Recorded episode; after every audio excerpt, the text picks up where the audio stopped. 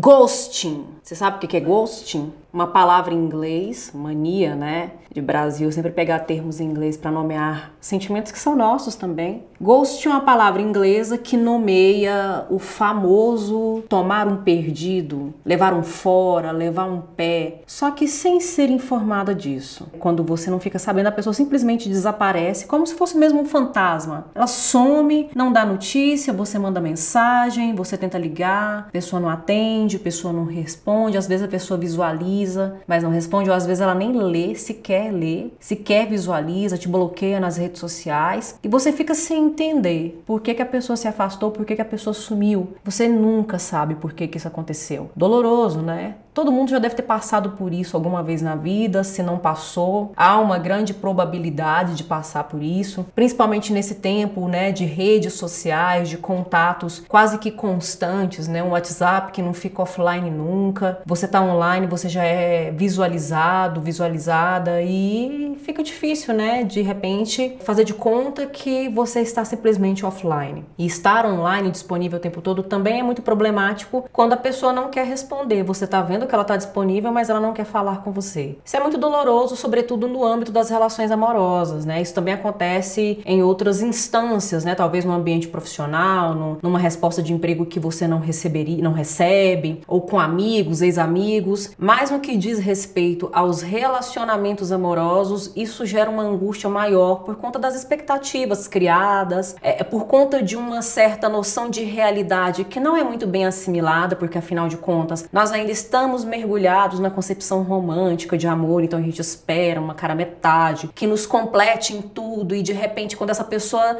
não se dá o trabalho de dizer que não, você não a completa, você pensa, poxa, o que que eu sou? É, mas o que, o que eu quero fazer aqui hoje é, é, dar uma ênfase nesse tipo de acontecimento, nesse sentimento, a partir de uma perspectiva feminina. Eu quero pensar a mulher abandonada. Não significa, eu não estou querendo dizer com isso que homens não passem por essa situação, com certeza passam também. Mas a literatura estabeleceu uma espécie de tópico literário, né, de um dos temas favoritos da literatura ao longo dos séculos, foi e é a mulher abandonada.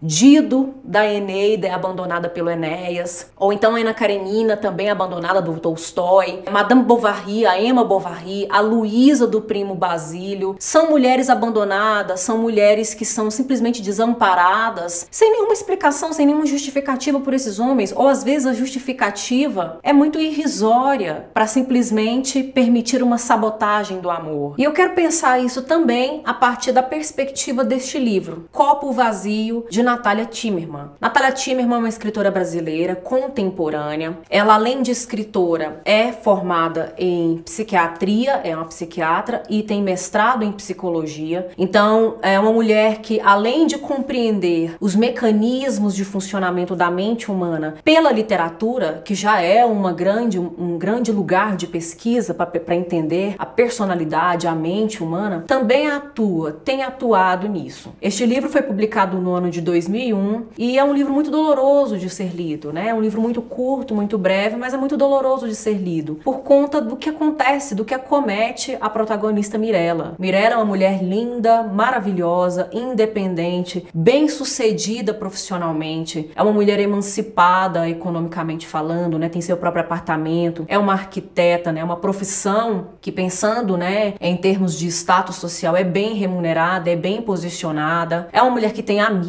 que tem amigas, se relaciona bem com a família, mas é sozinha, é, não tem um relacionamento amoroso. Até que por um aplicativo de encontro, um aplicativo de namoro, ela conhece Pedro e fica de quatro por ele, né? Arreia os quatro pneus, fica apaixonada, sente que combina perfeitamente com ele, se conecta com ele, mas ele sempre muito esquivo, sempre muito evasivo, é, e o que ele oferecia para ela, mesmo que fossem migalhas, quando ela recebia, a deixava muito feliz, a deixava muito muito eufórica, muito entusiasmada, sempre realimentando, retroalimentando uma expectativa de que tivesse com ele um relacionamento duradouro, um relacionamento cheio de cumplicidade, cheio de, de companheirismo, né, de calor, de amor, de paixão. E de fato, eles têm uma conexão física muito boa a princípio, né? Pelo menos é o que a narrativa nos mostra, de que eles parecem se combinar muito bem. Mas ele começa a se esquivar, não dá muitas explicações até o dia em que ele para de responder as mensagens dela, ele desaparece, ele não vai ao, ao encontro que tinha combinado com ela, ele dá um bolo nela, dá um perdido nela e ela fica a ver navios. A narrativa traz isso de uma forma tão bem construída que a gente se coloca no lugar dessa personagem, dessa protagonista, a gente acompanha esses movimentos, essa perplexidade dela de simplesmente não conseguir compreender o que está acontecendo. Mas se ficasse só no movimento de incompreensão, estava de bom tamanho. O problema é que essa situação abre em Mirella, evidencia, mostra, joga na cara dela fragilidades e vulnerabilidades que até então ela não tinha confrontado. Aí ela se sente insegura, ela começa a pensar: nossa, se eu sou tão linda, tão maravilhosa, se eu sou assim tão incrível quanto os meus amigos me dizem,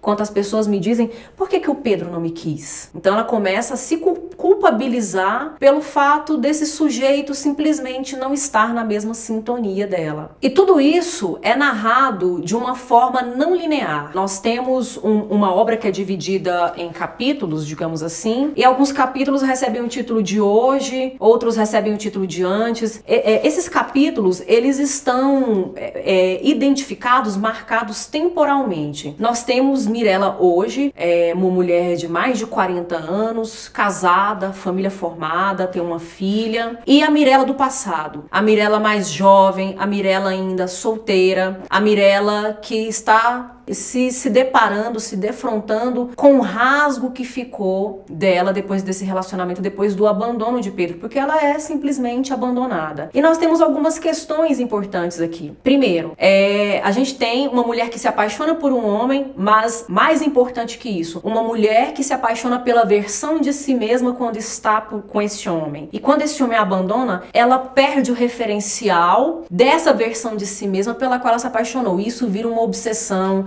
isso vira uma dor profunda, isso, vira uma doença, né? Fica algo doentio. Ela, ela não consegue simplesmente aceitar, ela começa a se questionar, começa a questionar os amigos, começa a questionar outros encontros, tenta estabelecer outros encontros, mas tudo isso é muito frustrado, né? É tudo muito fracassado. E aí a gente, a gente tem uma reflexão importante, porque o senso comum, a sabedoria popular costuma dizer, tudo passa, né? Tudo passa, até uva passa, tudo na vida é passageiro, exceto cobrador e o motorista, né? Nós já temos, estamos em tempos que não tem cobrador em todas as cidades, né? Mas fica aí esses ditados, essa sabedoria popular. Mas lendo essa obra a gente fica com uma sensação de que existem coisas na vida que definitivamente não passam. Elas se escondem, elas ficam escondidas ali no mais recôndito da nossa memória. A gente não aciona mais o tempo todo, essas coisas não se manifestam mais com muita clareza, com muita força. Mas qualquer coisa pode ser gatilho para trazer isso à tona de novo, para mostrar de que somos feitos, né? Que nós somos feitos de carne e osso, que nós somos finitos, que nós vamos acabar e que a morte, o luto, o fim não se resume simplesmente a uma morte física, mas a morte dos momentos, das lembranças, de um certo vínculo, né? O fim de um certo vínculo e como isso também está muito relacionado ao luto. Eu costumo pensar muito que a literatura,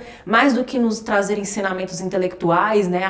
Para além de tudo isso, ela também nos traz ensinamentos sobre a vida né? É, psíquicos, psicológicos, emocionais, afetivos. E é, é uma obra difícil de ler, porque a gente fica com essa coisa meio que. A gente parece que fica meio num vácuo, né? Fica pairando no, no espaço sideral, perdida, perdido, sem saber muito bem como lidar com essa frustração, com essa perda, com esse fracasso de Mirella. Porque é algo que ela aparentemente também não consegue transpor. Isso coloca diante dela, a primeira, o primeiro momento com Pedro, coloca diante dela dela uma versão pela, de si mesma pela qual ela se apaixona. E o abandono dele a coloca diante de uma outra versão de si mesma que ela repudia, que ela lamenta, que é dolorosa, que é melancólica e com a qual ela precisa lidar pelo resto da vida. E tudo isso acontece de uma maneira muito rápida, né? Como eu falei para vocês, é uma narrativa fragmentada, não há linearidade na, na no, no, estabelecimento atual de Mirella, o hoje de Mirella e o antes de Mirella, o antes de tudo isso, né? Como, como chegou esse ponto dela ficar tão desolada. E também há uma velocidade muito grande, né? É interessante porque é um texto em prosa relativamente longo, pensando em classificações de gêneros literários até ali o século XX, talvez esse texto poderia se, se encaixar numa definição de novela, né? Não, não chegaria a ser romance por conta da extensão.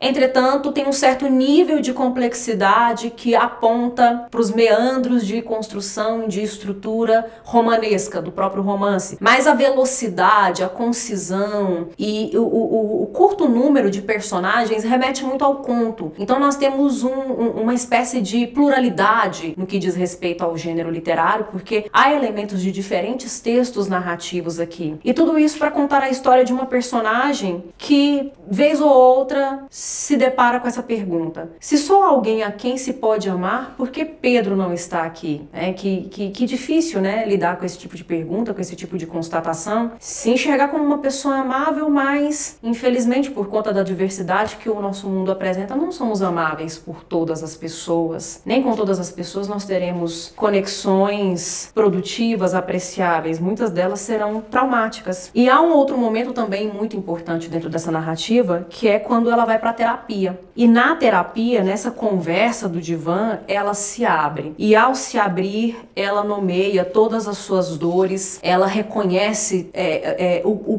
quanto tudo isso não depende dela, não é simplesmente uma questão de escolha dela, não é a responsabilidade dela somente. Há uma parte que é dela, né, no que diz respeito a lidar com essa dor, a lidar com esse sentimento e como contorná-lo. Mas não é só disso que se trata, né? Existem coisas que estão externas a nós, que estão fora de nós, que interferem na nossa existência, na nossa vivência, e a gente simplesmente não pode controlar isso. Né? A gente chegou à conclusão de que não dá para controlar isso. E aí ela fala, né, uma série de coisas fiz alguns recortes aqui para mostrar como essa personagem é complexa e à medida que, que ela vai cutucando essa ferida, essa ferida vai ficando mais complexa. A mulher que tenta fazer amarração pro amor, ela busca oráculos, busca videntes, é, é, busca outros relacionamentos, tenta se encontrar com conhecidos do Pedro para tentar entender e amenizar a dor que está sentindo, tentar recuperar essa perda, enfim, como se ela simplesmente pudesse, né, é, interferir, intervir nesse destino. Eu sei que é um absurdo essa insistência minha. Eu racionalmente sei que já passou da hora de entender que acabou, mas eu tenho uma esperança imbecil, inútil, chega a ser até uma certeza de que a gente vai voltar. Se eu sou tão foda quanto